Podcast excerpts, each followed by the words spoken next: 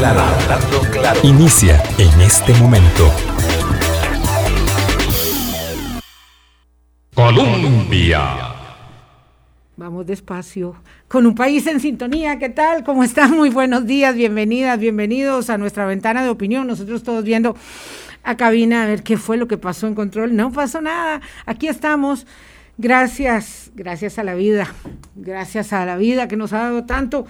Bueno, esto suena un poco, eh, ¿verdad? Teñido de, nostalgia, pasado por el tamiz también de, de la tranquilidad de la autovacunación. Digo, no es que me vacuné yo, pero ayer recibí mi segunda dosis y me pueden ver aquí un punto negro, un puntito negro y un, y un alivio eh, eh, al sentir dolor de brazo. Porque claro, el dolor de brazo, ayer me estaba vacunando y un vecino de mi Evais dice, este, doña Vilma, yo sabía que le tocaba hoy.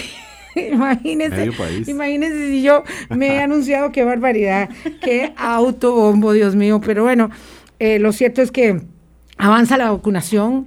¿Cuántas dosis llegaron anoche? Mm, 124 mil dosis, 124 mil, casi lo cojo, este, pero estaba cerca. El mayor cargamento, ¿no? El mayor cargamento. Esto es de suyo eh, eh, eh, emocionante, digamos, para los efectos de la necesidad de acelerar el proceso de vacunación. Conmigo Álvaro Murillo y Gina Cibaja esta mañana para analizar el mensaje presidencial, pero hablar de vacunación y del mensaje presidencial van de la mano, ¿verdad? De este es el segundo informe del Estado de la Nación que el mandatario rinde en pandemia. El otro día comentaba con mi queridísimo amigo Gustavo Araya, ¿cuántos presidentes han gobernado en pandemia? Solo los que están en este momento gobernando en el mundo, ¿verdad? Digo, nadie puede decir, es que en aquella administración, ¿verdad? En 1918 la pandemia se gestionó de aquella manera. No, es ahora que se eh, gestiona y se gobierna en tiempo real, nunca mejor dicho, en medio de una pandemia. Pero bueno, volviendo al tema, este Gina Álvaro, llegaron 124 mil dosis con 500 mil, medio millón que se pusieron solamente en abril. O sea, ahora sí vamos acelerando aún más. Ya hay EVAIS que tienen capacidad para inocular en los fines de semana o lo hicieron el lunes feriado y lo van a seguir haciendo en horarios empleados. Y esto evidentemente nos llena de mucha, de mucha ilusión y alegría eh, no solamente a los más grandes, sino a los que vienen detrás en la fila. Álvaro, ¿qué hubo? ¿Cómo estás? Todo bien, todo bien, Vilma. Muchísimas gracias. Eh, es cierto que vacunación, pandemia, eh, situación política, capacidad de gobierno, todo está mezclado ahora, obviamente en Costa Rica y en todos los países, obviamente por nuestro contexto nos interesa. Y además tenemos datos nuevos. La encuesta del Centro de Investigación y Estudios Políticos de la Universidad de Costa Rica se publica hoy, ya está publicada en las páginas del semanario Universidad y en, las radios de la UCR y pronto también estará no sé si ya está incluso circulando el informe completo con un dato eh, sobre vacunas. Yo lo recibí ya eh, por correo electrónico, ellos a medianoche lo empezaron a distribuir. con un dato sobre vacunas, eh, que es muy interesante. El 83% de la población, según esta encuesta, está de acuerdo con las vacunas y un 11% está en desacuerdo. Pero esto es cuando estar de acuerdo o en desacuerdo. Y si hablamos de está usted dispuesto a aplicarse la vacuna, ahí baja un poco. Yo creo que está interesante el dato. 69% de los encuestados o ya están vacunados o acudiría inmediatamente apenas lo llamen del centro de salud. Claro, corriendo. Un 15% tendría dudas, tiene dudas, no está seguro si vacunarse o no. Tiene que pensárselo un 13%, que no es menor el dato me parece, un 13% no se vacunaría y un 2% dice que depende de la marca de la vacuna. Recordemos por el asunto de que algunas marcas pueden tener ciertas secuelas y esto, estos son parte de los datos que trae la encuesta del CIEP UCR que damos a conocer esta mañana. El 13% que no se vacunará coincide totalmente con el estudio de reticencia vacunal del Instituto Global Médico, en el que se encuentra, entre otros, la autora María Luisa Ávila, eh, el doctor Jorge Benavides Rawson y otros estimables y connotados médicos del país, que habla de una reticencia vacunal del 14% aproximadamente, 86 y pico por ciento de la gente en Costa Rica está dispuesta a vacunarse de inmediato y bueno, con la evidencia que hay hoy en día de la ola pandémica que estamos atravesando, puede y que suba el dato. Doña Gina Cibaja, ¿qué tal? Muchas gracias por acompañarnos. Muy buenos días. Muy buenos días. Es un gusto estar aquí. Más bien, gracias por la invitación. Yo encantada de volverme a conectar. De hecho, que me puse vestido, cosa que nunca hago, como no salgo ya de la casa. se arregló, se arregló. sí, me puse vestido para venir a este programa que aprecio tanto y, por supuesto, a las personas que nos están escuchando en este momento para poder eh, conversar de manera horizontal sobre esta situación y justamente entrando en calor a propósito de esta encuesta del CIEP, eh, realmente me parece interesante que diga que Carlos Alvarado experimenta mejoría en calificación ciudadana según la encuesta del CIEP, ¿verdad? Y que eh, lo que decías hace un rato sobre eh, gobernar al día a día, digamos, al ensayo y error, es parte de lo que yo creo que justifica o explica por qué no hay un plan que mucha de la oposición al gobierno ha planteado, que por qué no se plantea un plan claro, una ruta clara. Es que no la hay. Como si fuera en tiempos, digamos, de calma, de, viento calmo. Es decir, no planificó que iba a haber una, una pandemia. Por supuesto que no. ¿Quién planificó esto? ¿Verdad? La ventaja que tenemos de principios del siglo pasado a hoy es que tenemos tecnologías de la información y la comunicación que nos han permitido seguir funcionando, digamos, poco más o menos, pero la mayoría de las sociedades se han logrado adaptar gracias a estas herramientas tecnológicas, ¿verdad? Con todos los reveses que esto implica, las personas que perdieron lo que Castel llamaba los empleos genéricos, esas personas que tenían que estar en un sitio eh, físico haciendo su trabajo y atender, esas personas perdieron su trabajo.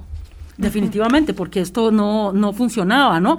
Eh, estamos ahora con eh, personal de trabajo multitask. Sí. Y en ese sentido, las mujeres pues tenemos una pequeña ventaja sobre los hombres que hemos sido socializadas por ahí. No significa que los hombres no lo puedan ser, ¿verdad? Que no puedan ser multitask, pero a nosotras se nos ha socializado de forma tal que esto se ha vuelto una ventaja en contraposición de la desventaja que tenemos en términos de acceso empleo, de calidad, salarios igualitarios, eh, dobles y triples jornadas de trabajo. Pero cuando Gina Cibaja plantea una conversación horizontal, ¿a qué se refiere exactamente? Porque una de las cosas que observo, eh, más que lo que dijo el informe, me he centrado mucho, por supuesto que lo seguí, igual que ustedes, pero me he centrado mucho en las reacciones de, de, de todo tipo que se han vertido sobre el informe. Y me parece que la mayoría de esas reacciones eh, eh, carecen, digamos, de, eh, de, la lectura, del anteojo adecuado, del contexto en el que se evalúa la circunstancia de la gestión del país. me refiero a la, a la, circunstancia, digamos, de encontrarnos con una pandemia, con en la orillita del equilibrio endeble de lo fiscal, de lo, ¿verdad? de lo macroeconómico y llegar a este punto de la situación con un nivel, digamos, de estabilidad social, eh, uno diría que, tan sólido es ese nivel, habrá que ver, ¿verdad? Habría que ver este, si estamos al borde de algo eh, como nos sucedió el año pasado, que justamente a mí me sorprende que, bueno, el presidente no hizo referencia a la paralización social del año pasado y a los diálogos que eh, conllevaron a sostener esa situación. Siempre pienso que este país es privilegiado porque la sangre nos llega al río.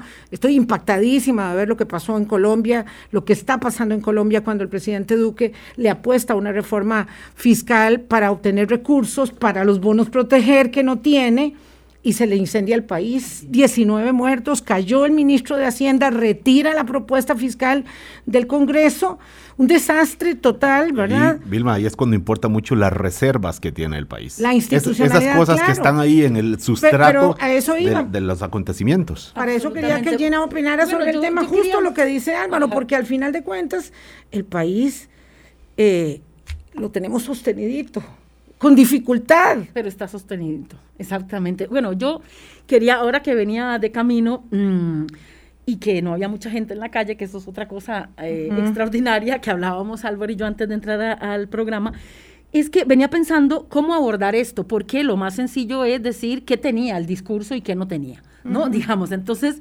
pensé que la dimensión simbólica, que es, digamos, eh, mi gran preocupación ahora que ya estoy haciéndome grande o que ya estoy grande y que estudio las relaciones de poder, pero ahora me gusta eso siempre ha sido mi inquietud. Lo que pasa es que esto ha sido poco estudiado y entonces hasta ahora que ya estoy grande y me puedo dar el lujo de empezar a trabajar sobre estos temas, es la dimensión simbólica del ejercicio del poder. Entonces, cuando pensamos en tenemos como las tres bases, ¿no? La, la, la normativa, que la ley, vivimos bajo el imperio de la ley, nos guste o no. Por dicha. ¿Verdad? Este, y por tanto, como somos El Salvador. Exactamente, el imperio de la ley. Luego tenemos eh, la institucionalidad. La institucionalidad es la que amarra digamos, la legalidad, la legislación, la normativa que nos regula como sociedad, regula las relaciones de poder, la distribución de recursos y demás. Pero hay esa otra dimensión que es la que a mí me apasiona, que tiene que ver con la dimensión subjetiva y con la dimensión simbólica. Es decir, todo lo que tiene que ver con cultura política, es decir, qué es lo que yo hago, creo, pienso y siento. Conductas. Conductas. Conductas, exacto. Tiene una dimensión. De la ciudadanía. exacto, comportamental, de cognitiva, también las creencias que tengo respecto a eso, y ahí voy a hablar de la horizontalidad. Y la otra dimensión es la parte imaginativa, es lo inconsciente, digamos. Es decir, el imaginario político. Entonces, entre la cultura política y el imaginario, para mí, hay una idea que yo no sé hasta dónde nos ha hecho daño o nos ha hecho bien, pero es que asumimos que vivimos en una democracia directa nos creemos, o sea, en el inconsciente del ser costarricense, esa es mi hipótesis, ¿no? En el inconsciente del ser costarricense existe, es una hipótesis de trabajo, ¿no? Existe la idea de que no, no hay un reconocimiento de una democracia representativa, de una democracia de corte más liberal en términos de garantía de libertades individuales, ¿verdad? Más que de derechos, los derechos ha habido que pelearlos, mientras que las libertades se defienden a capa y espada. Y una de las libertades que más se defiende es la libertad de expresión. Y ahora con las plataformas tecnológicas y la pandemia que nos empujó al que no estaba muy enterado de esto, nos terminó de empujar a esto, ¿verdad? Las nuevas tecnologías de la información y la comunicación nos han permitido un ensanchamiento del espacio público y por tanto un ensanchamiento del ejercicio de libertades individuales. Ya Castells lo decía, ¿no? La autocomunicación de masas. Cada individuo en estas sociedades de hoy tiene la posibilidad de volverse casi un medio de comunicación. Produce contenido y reacciona. Eso en el mejor de los casos. Pero en el caso tal vez no peor, pero sí dentro de esta idea de imaginario político de democracia directa, entonces las personas hablan de lo que quieran, ¿verdad? Hablan de lo que quieran porque las plataformas lo permiten. Entonces podemos ver a partir del discurso de cada quien quién está en la oposición, quién está tratando de ver y así es como se te etiqueta. ¿Verdad? Es decir, como usted dijo algo bueno del discurso del presidente, entonces usted es pack lover, como llaman popularmente, ¿no? Y si usted dijo algo malo, entonces ya la oposición te ve con cara de, eh, ah, esta me la puedo jalar. Este ¿no? de los nuestros. Exacto, exacto. Entonces es esa visión dicotómica que también forma parte del imaginario.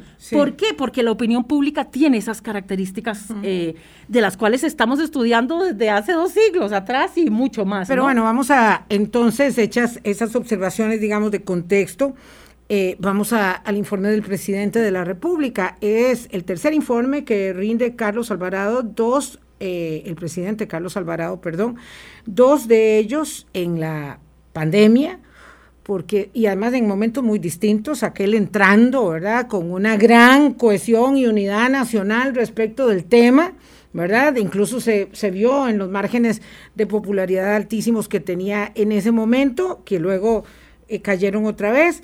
Y este otro, digamos, que ya puede hacer un balance de lo que se gestionó. Exacto. Claro, y entonces, eh, para no ser, como dice usted, eh, Paglover, me, me, me ciño a, algo que señala. Eh, no, digo yo, un, cuidado, un, editorial. que se nos no, no, que, de eso. No, pero acostumbradísima, no, no, no, no se preocupe en absoluto. Eh, la buena noticia, dice La Nación, es que durante poco más de un año de emergencia nacional hemos mantenido cierta estabilidad económica. La paz social no se ha quebrado. El desempleo que se disparó en los inicios de la crisis, 24,4 bajó al 18,5. Y aunque las empresas han recibido golpes enormes para, muchos para muchas irresistibles, el aparato productivo mantiene cierto vigor y esto es particularmente notorio en el crecimiento de las exportaciones y la inversión extranjera directa. Entonces, eh, digamos, si nos desapasionamos un poco y podemos entender que, nos es difícil entender lo, la planadora que nos está pasando por encima también, observamos, digamos, cuán difícil el ejercicio de la maniobra en una circunstancia como la que teníamos cuando hace un año ni en asomo estábamos pensando en un acuerdo con el Fondo Monetario y el presidente va ayer al Congreso y dice, estoy casado con esto, puedo terminar en mayo sin problemas, pero el que viene la tendría muy mal. Y es su prioridad. Y es prioridad. Claro, entonces, más que, entonces, entrando en la parte más general, ese discurso, primero, simbólicamente, es la gran ceremonia después de los procesos electorales en democracia, ¿no? Es mostrar la la, sujeción de poderes, el presidente de la República, que se podría pensar que es el ser humano con la mayor investidura en este país, se somete a la crítica y al escrutinio público voluntariamente, prepara la tarea, digamos, hace su discurso para mostrárselo al Congreso, que dicho sea paso es el principal poder de la República, ¿verdad? Y de igual manera la presidenta de la, de la presidenta del Congreso, doña Silvia dice, doña Silvia Hernández, es, sí, ¿verdad? Dice hace toda la, puesta en escena, digámoslo así, de esta gran ceremonia, ¿no? Entonces, dicho esto, yo podría decir que el presidente hizo bien su tarea y que tal vez no encontramos, y la presidenta del Congreso también hizo bien su tarea, porque busca aquellos puntos a los cuales habría que... Eh, hacerle la contra, porque es de oposición además esta presidenta del Congreso. Entonces, hacen todo un juego ante la ciudadanía para mostrar esa estabilidad. Es decir, puede ser que estemos en trincheras diferentes, puede ser que usted haya hecho, eh, señor presidente, las cosas no tan bien como nos hubiera gustado o como nosotros lo hubiéramos hecho. Eso es lo que está detrás, ¿no? Pero estamos aquí sosteniendo la institucionalidad democrática, porque estamos viendo alrededor del mundo cómo esta crisis de sanitaria ha activado otras crisis como la política y demás. Y lo hace sin, sin dejar de señalarle, porque le dice que no tiene, que no tiene visión, que no tiene transparencia, y todo eso es parte, digamos, de la ceremonia, del ceremonial político. De esta puesta en escena. Ya, ya, ya. que es una, es como una, no voy a decir eh, esta palabra como ¿verdad? No es entretenimiento, esto es, tiene una función. Pero, pero, si, es, pero si es un teatro político, en el mejor sentido Es una dramaturgia. Yo quisiera preguntarle, Gina, porque Gina Cibaja, politóloga de, de, la Universidad de Costa Rica, profesora, investigadora, que quien nos escucha ahora mismo puede estar diciendo, ah, lo que está diciendo esa señora politóloga es que todo ahí es un circo, que todo es ficción. ¿Cómo, tal vez, cómo, cómo hacer para entender que, que, digamos, que esta es parte de, el, no tanto del juego, sino de la dinámica esperable. tendríamos que hablar de las funciones que desempeñan las ceremonias en las democracias. el ser humano es...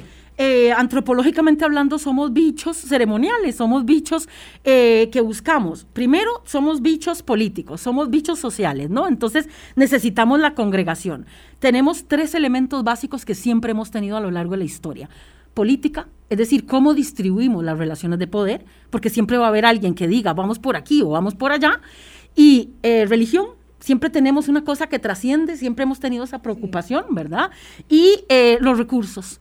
Digamos, los recursos limitados, cómo, cómo crecemos, ¿no? Esta cosa, ¿verdad? La, la supervivencia. Exactamente, exactamente. Entonces, cuando hablamos de esto como una dramaturgia, estoy hablando no de circo, cada quien lo puede tomar como quiera, y muchos medios tienen a veces responsabilidad de plantear esto como un circo, ¿verdad? y en eso creo que también hay responsabilidad compartida. De igual manera, analistas que a veces hacemos cosas porque también tenemos corazoncito y a veces también, ¿verdad? Nos desviamos del, del tema, ¿no? Y aprovechamos la tribuna. Pero entonces, habría que pensar primero en la función que desempeñan este tipo de ceremonias. Así como después del día de las elecciones, las personas o el grupo político que perdió o los grupos políticos que perdieron se ajustan a la ceremonia, van y todo el mundo felicita al nuevo presidente electo. Al ganador, claro. Exactamente. Eso es parte, eso es vital. El día que eso se deje de respetar, empieza a desquebrajarse la democracia. Eso es una fisura y tiene que ver con actitud. La ley por sí sola no se aplica es esa dimensión subjetiva. Hay una ley que dice usted, candidato perdedor, tiene que felicitar al ganador. No, no, es eso la ley, justamente la ley dice es que hay un reconocimiento del triunfo. Eso es porque creo en el procedimiento electoral. ¿Verdad? Asumo que el Tribunal Supremo de Elecciones eh, hizo su trabajo bien, nadie llegó a votar coaccionado, nadie llegó a votar y no estaba en, su lista, en la lista del padrón electoral. De igual manera, esta ceremonia de rendición de cuentas, de encuentro de jerarcas de los poderes de la República, en este caso de dos poderes básicos de la República, vienen a conversar a partir de una rendición de cuentas. El presidente tiene la obligación de ir a decir qué ha hecho y en este caso dijo además qué ha hecho y qué va, qué espera que suceda, ¿verdad? Porque tira una ruta, claro. que ahora vamos a hablar de eso.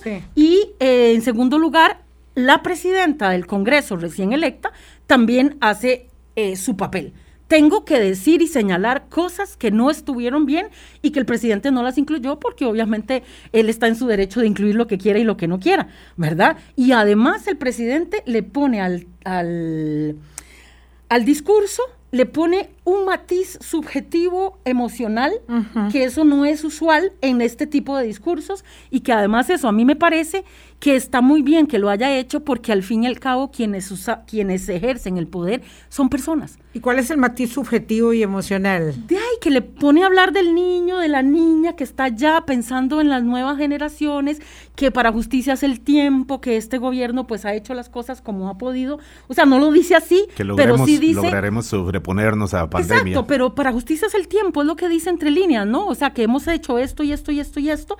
Me parece que tiene una gran coherencia, que además además su principal elemento de discurso es la educación, que es un pilar fundamental en la transformación de todo esto que acabo de hablar, ¿verdad? Necesitamos ciudadanas y ciudadanos conscientes que van a llegar a gobernar este país y que sepan que esto estaba pasando a principios del siglo XXI estén o no de acuerdo conmigo, dice, aunque la izquierda me llame neoliberal y los neoliberales me llamen comunistas.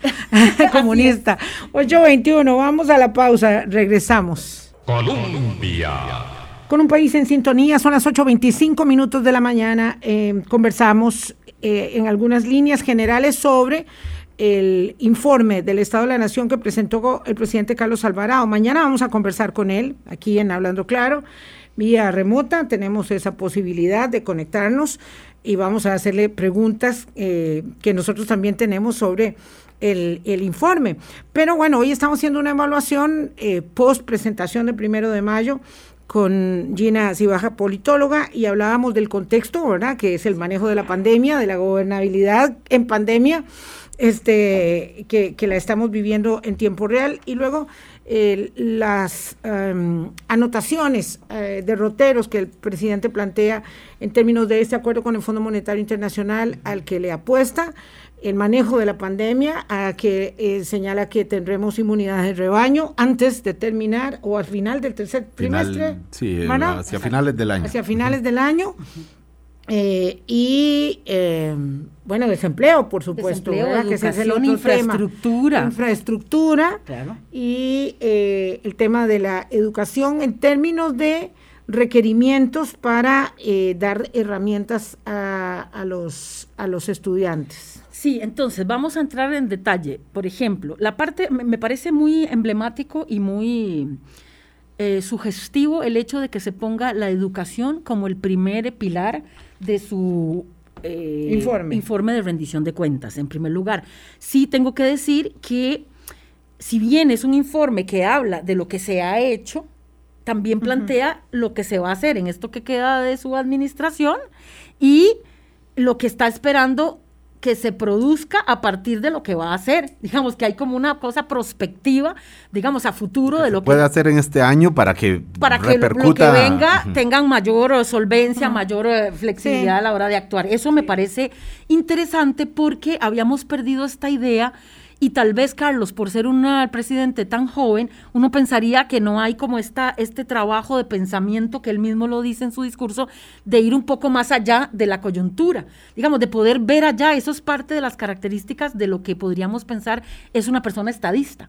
¿verdad? Dedicada a las cosas, a los asuntos del Estado. Entonces, Gina, perdón, una de las de las críticas que leí al, al discurso y que me parece que es una crítica, digamos, seria, uno puede estar de acuerdo o no, pero está planteada desde la seriedad, y es que el discurso eh, se, eh, digamos, se sacude de lo que se hizo antes del PAC, obviamente exalta lo que ha hecho este gobierno. y el anterior también, o sea, eh, pone ahí pintitas. sí, sin, sin defenderlo explícitamente al gobierno de Luis Guillermo Solís, por supuesto, pero que sí hay una especie de, de sacudida, de zafarse o de incluso poner el dedo sobre las cosas que antes estaban hechas como para, como para decir por qué en este momento eh, hay los problemas eh, que hay, que de alguna forma es un es un discurso eh, en el que él trató de culpar a gobiernos anteriores de, las de algunas de las situaciones que hay en este momento. Y que le ha tocado a él resolver en medio de Pero no estás hablando de la educación de la educación, de la situación de la sostenibilidad de alguas instituciones sí, públicas. Porque yo creo que exactamente, claro, yo, yo quería seguir en el, en el punto de la, de, la, de la educación, porque ahí, digamos, eh, hace una apuesta como a las herramientas, eh, pero lo vi también en el editorial de la Nación y me parece muy bien puesto, no entra a evaluar los problemas estructurales. el Ministerio de Educación hace aguas, hace aguas. El Ministerio de Educación está en una tremenda crisis. El 2018 demostró que los educadores todavía controlan de manera muy determinante el, actuar, el, el hacer o no del Ministerio de Educación, todo. Entonces, esto no está planteado como un tema estructural medular, sino más bien como la necesidad de conseguir herramientas y algo muy polémico, que es un proyecto que está, digamos, me parece a mí, eh, con pocas posibilidades, que es el de alfabetización digital. Ese me parece, de ahí, entiendo que un presidente se case con algunas cosas, pero se casa con algunas que no tienen suficiente, eh, digamos, arrastre para ser aprobadas, como este, por ejemplo, de la alfabetización digital, o el mismo acuerdo de Escazú.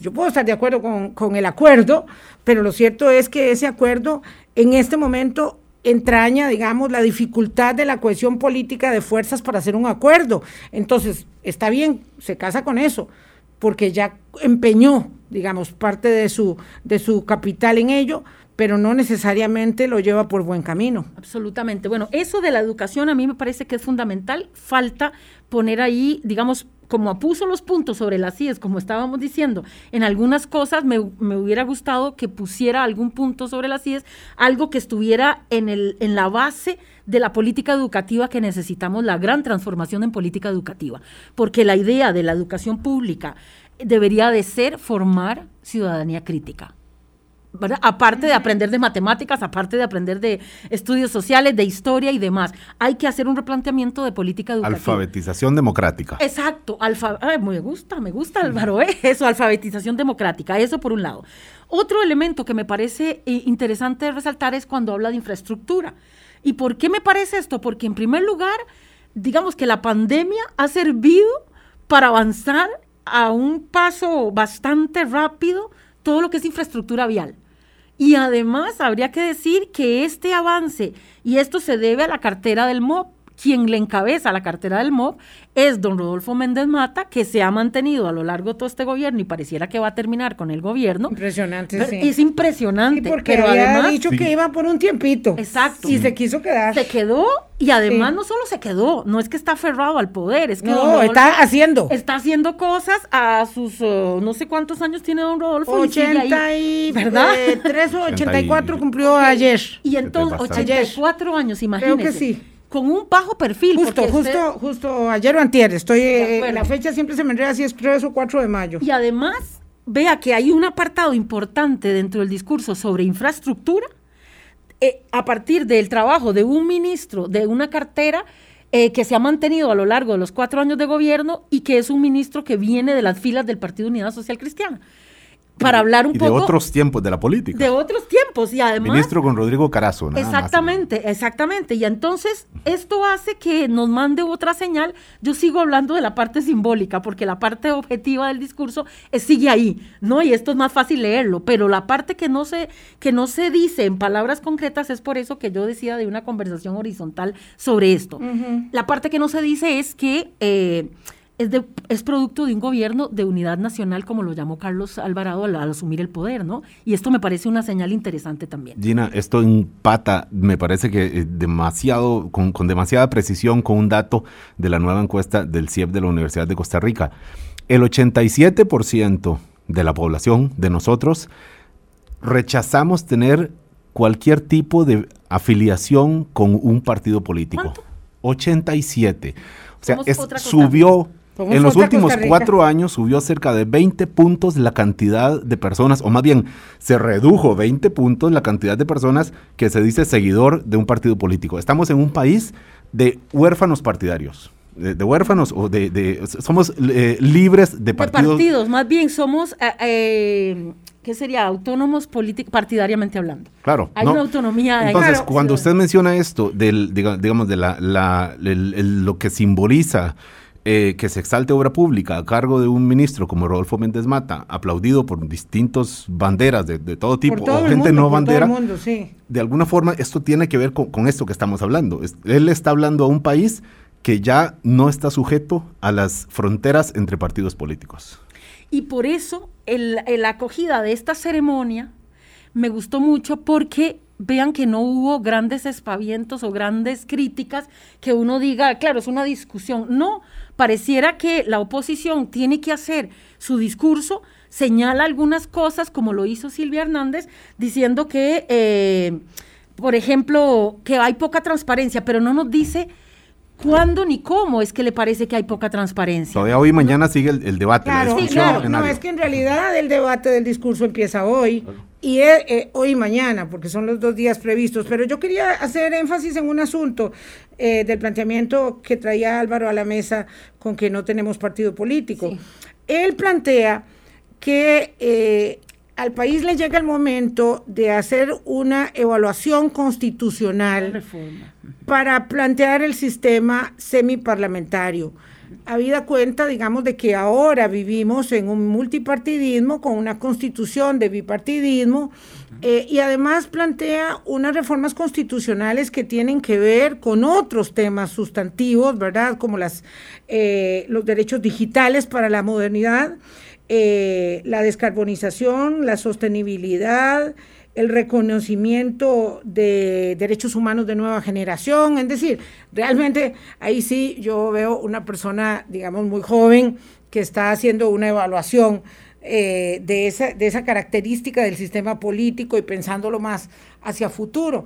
Eh, independientemente de que este es un tema que llevamos y traemos, yo creo que hace 20 o 30 años y que ahora es mucho, muy notorio, lo cierto es que eh, si no es una reforma constitucional integral, debería ser una reforma parcial para repensar el sistema político para que sea más eh, factible la elaboración de acuerdos. Claro, porque una de las cosas que se señalan, eh, que la oposición hace, es señalar sobre la necesidad de negociar todos los acuerdos y ya sabemos lo que esto implica, digamos, entre poderes, negociar cosas, proyectos, hay un montón de intereses y peor aún a las puertas de un proceso electoral, ¿verdad? Entonces yo pienso que no hubo mucha, bueno, vamos a ver las discusiones que se van a dar ahora, pero creo que hay una posición un poco conservadora porque entre más disputa se haga sobre esto que dijo el presidente, que no solamente dice cosas concretas de la coyuntura, cómo se han manejado, sino que tira líneas hacia el futuro de pensamiento, de estructuración y de cosas que habría que hacer. Pues yo pienso que lo van a destrozar digamos, en estos dos días. es que, a ver, ya, veremos, ya veremos. Yo, creo que la van a destrozar, no veo otra forma porque, eh, vamos a ver, por ejemplo, eh, frente a este planteamiento que él hace, ¿verdad? Del multipartidismo y cómo está fragmentado el ejercicio del poder en el país, y yo diría, yo le agregaría la debilidad intrínseca que tiene el Ejecutivo en Costa Rica, yo veo que lo que dice la oposición es que los canales de comunicación son muy malos entre el Ejecutivo y el Legislativo. No les satisface a la oposición la forma en, que, se, en que se, digamos, desempeña. A este imaginario de que asumimos de que el presidente puede hacer todo de todo. O sea, pasa un femicidio y se le dice al presidente eh, por qué no está vigilando esto, ¿verdad? Entonces, es ese imaginario de una democracia directa de cuatro personas que están ahí decidiendo cosas. Y esto tiene que ver en el haciendo puente con esto de la reforma que él plantea, que ya ya estamos a las puertas del bicentenario y que además es el momento propicio para hablar de la reforma del régimen político, tiene que ver con esta idea de representación. Es decir, ¿a quiénes representan estas eh, personas que están en el Congreso. A todos nosotros, en teoría. simbólicamente hablando, pero en términos de mecanismo de elección, no necesariamente. ¿Cómo llegan estas 57 personas al por poder? Por listas cerradas de los partidos Entonces, creo que por ahí va el asunto. Es decir, si decimos eh, discursivamente que el Congreso es el primer poder de la República, pero operamos en un sistema en donde el presidente tiene una imagen y una potestad que se asume que tiene un poder ilimitado, cosa que no es cierta. Entonces, lo ideal sería ajustar este, este imaginario, ¿verdad? Donde haya una representación o una representatividad más representativa, valga la Y acorde con la realidad, sí, porque hay un problema de representación en, el Congreso de la y República. de cómo se llega al poder. o sea, hemos tenido presidentes electos y asambleas electas por porcentajes realmente muy bajos del Claro, bueno, recordemos, Carlos Alvarado obtuvo solamente el 14% de los votos del electorado, eh, perdón, del padrón en la primera vuelta, luego ya sabemos la segunda vuelta, etcétera. Aquí la pregunta es si los propios representantes, diputados, por más que eh, rechacen en privado, eh, critiquen y, eh, bueno, se lamenten mucho del partido al que pertenecen, muchos de ellos y de las divisiones internas, lo cierto es que representan a partidos políticos que son los que tienen el monopolio, obviamente, de la elección popular en Costa Rica. Y la pregunta es si ellos soltarán el, ese monopolio que tienen los partidos para adaptarse a lo que ya es un país culturalmente eh, sobrepartidista, o sea, está por encima de los partidos. Por eso es que uno oye algunos políticos que hablan de... Pero la, pregunta, perdona. No, no, si, si en este momento, si los diputados estarán dispuestos a hacer estas reformas que claramente no les benefician a ellos mismos o a sus propios partidos. Ya, y ahí donde entra la duda. Bueno, ahorita no, ahorita no, ahorita no, no van a hacer, no van a hacer ninguna reforma. Ni ahorita, ni hace cuatro años, ni, hace, ocho. ni doce. Pero entonces, sí, sí, la recomendación lo, tengo claro, lo que plantea Álvaro, ya, ya veo ahí por dónde vas.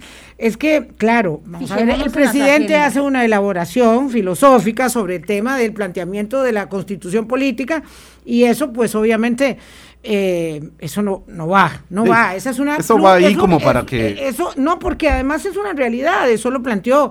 Eh, vamos. Todos los gobiernos últimos. Doña Laura Chinchilla me parece que lo planteó con claridad, lo planteó don Oscar, eh, no sé si Luis Guillermo Solís, no lo, sé, pero, pero bueno, pero eh, acuérdese del informe de la Comisión de Notables de doña Laura. Luego, evidentemente, una dosis de realismo le dice, bueno, eh, ya el informe lo tengo, muy bueno, y planteaba reformas de fondo al sistema político costarricense, y ahí quedó. Lo cierto es que las decisiones, digamos, de calibre sustantivo para que esta democracia funcione mejor, no las hemos adoptado.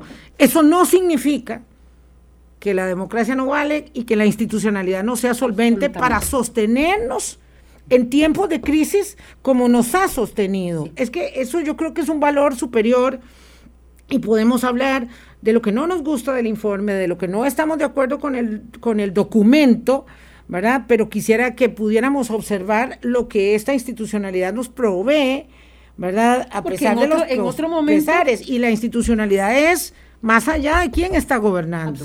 Aunque evidentemente depende de que lo, de que lo haga bien. Claro. O, lo mejor que pueda. Vamos a la pausa, ¿verdad? Claro, claro 8.41, estamos con Gina Cibaja, politóloga, hablando del discurso de ayer del presidente Carlos Alvarado en este contexto político al que también la encuesta del CIEP de la Universidad de Costa Rica le aporta nuevos datos. Ya volvemos. Colombia. Con un país en sintonía, 8.43 minutos de la mañana. Hablamos eh, digamos, líneas generales, las que podemos, las que el tiempo nos permita, del informe del presidente de la República, la respuesta de oposición y un poco el sostenimiento del embate lo van a tener los diputados de gobierno hoy y mañana, dos sesiones dedicadas al efecto. Ayer era esta parte muy ceremonial y hoy es el escenario, digamos, de, de los golpes.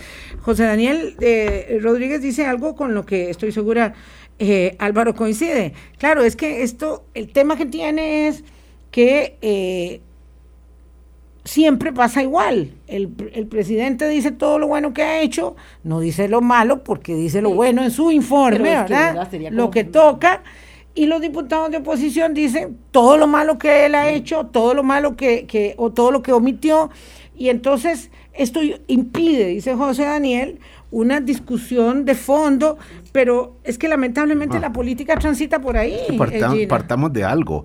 Por ejemplo, el discurso de réplica del presidente o la presidenta, en este caso de la Asamblea Legislativa, ya lo lleva listo independientemente de lo que diga el informe de labores del presidente eh, una hora antes. O sea, y las, las fuerzas de oposición, los partidos políticos, eh, incluso algunos comentaristas políticos, ya tienen listo los comentarios independientemente de, que, sea lo que vaya a decir el informe y el informe muchas veces está listo independientemente de lo que pase en, las, en, los, en los días previos. Entonces, ahí es cuando entiendo que eh, Gina diga que ahí, digamos, el, valor ceremonial es, es, lo importante de esto, porque objetivamente, pues, podemos ir párrafo a párrafo, tema por tema, sector por sector, dato por dato, y someterlo a un fact-checking, ¿verdad? A, verificación de verdad, a una contextualización, si esto es así porque los gobiernos anteriores lo mejoraron o lo empeoraron, etcétera, etcétera.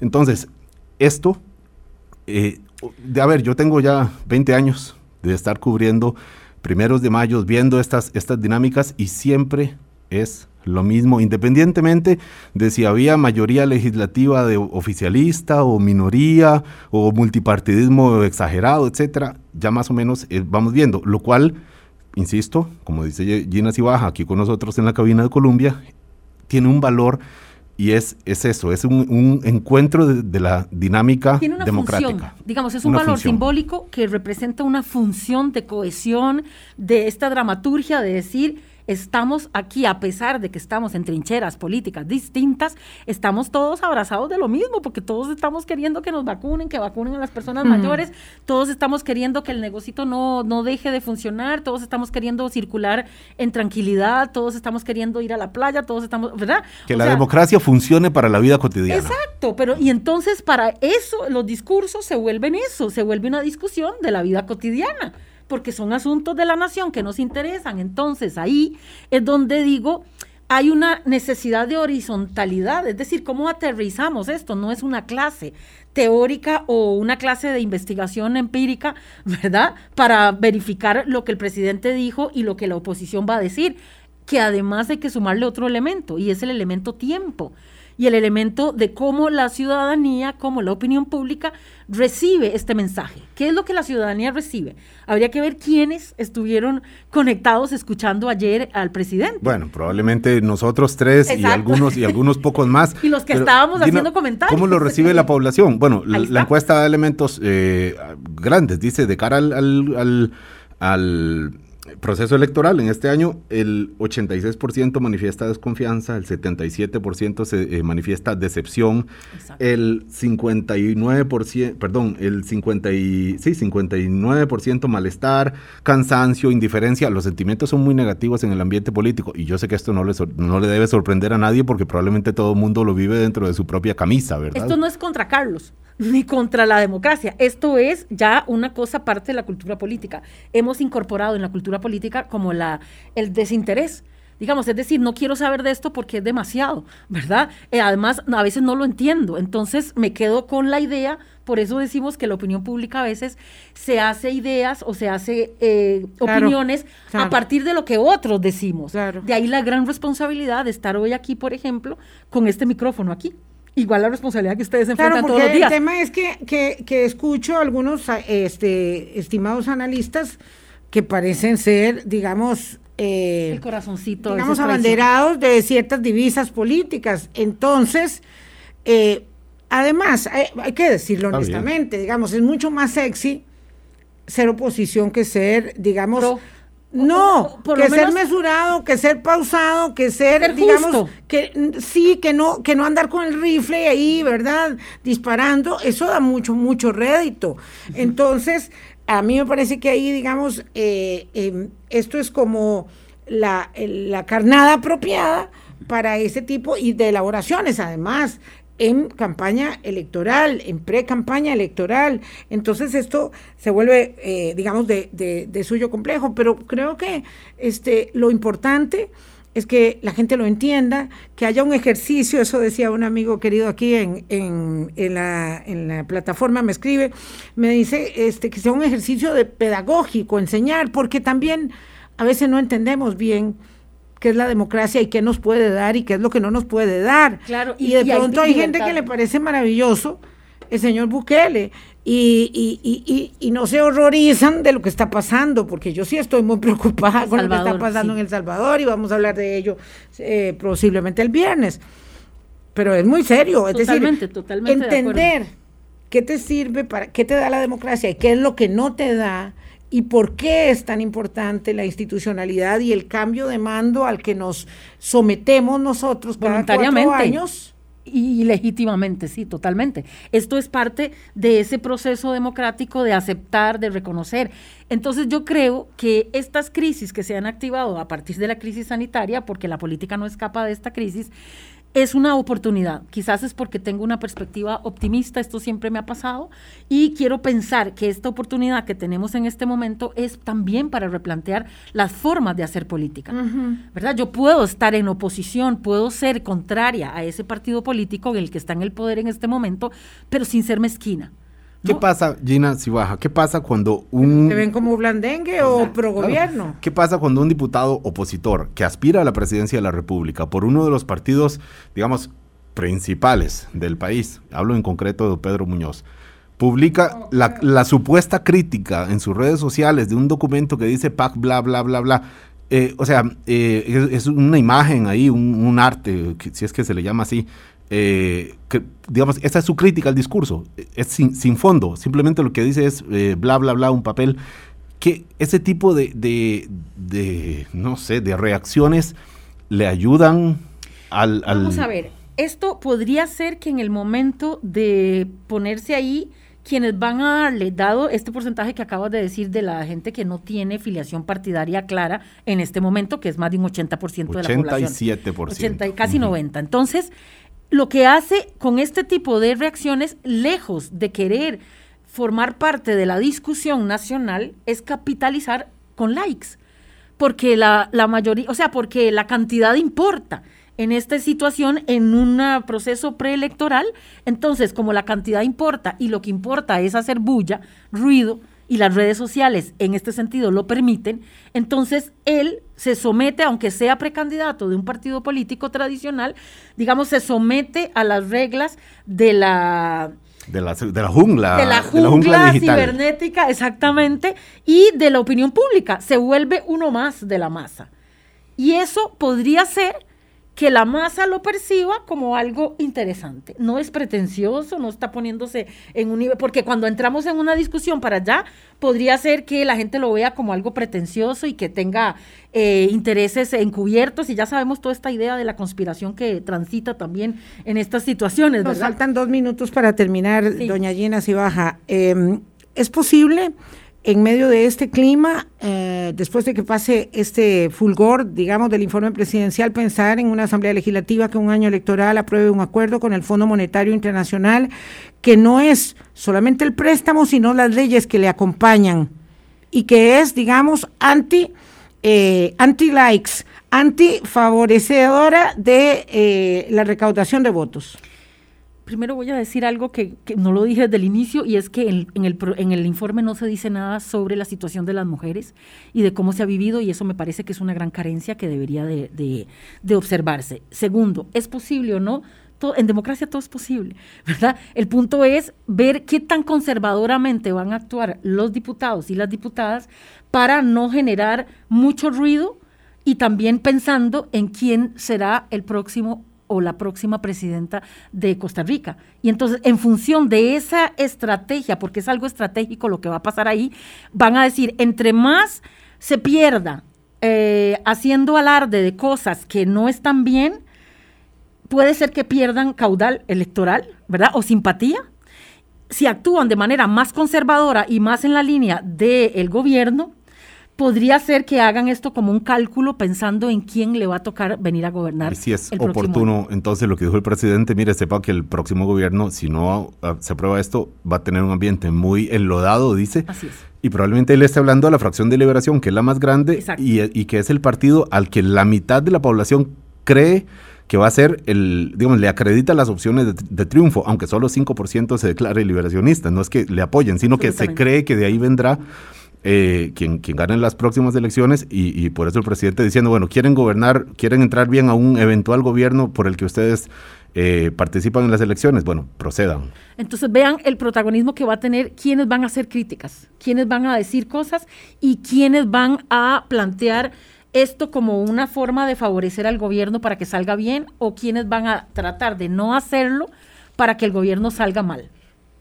Para ello será determinante cómo se mm, definan las candidaturas presidenciales en los partidos Liberación, eh, Unidad eh, fundamentalmente, pero bueno, pero también PAC, en claro. el Partido Acción Ciudadana, pero yo digo que especialmente en Liberación y la Unidad. Nos vamos, gracias Gina. Un gusto Mañana los esperamos a las 8 de la mañana, conversamos con el presidente de la República vía remota, aquí en Hablando Claro, pásenla bien. Va largo ese cuestionario, Vilma. Buen día para todos. Hablando claro, hablando claro.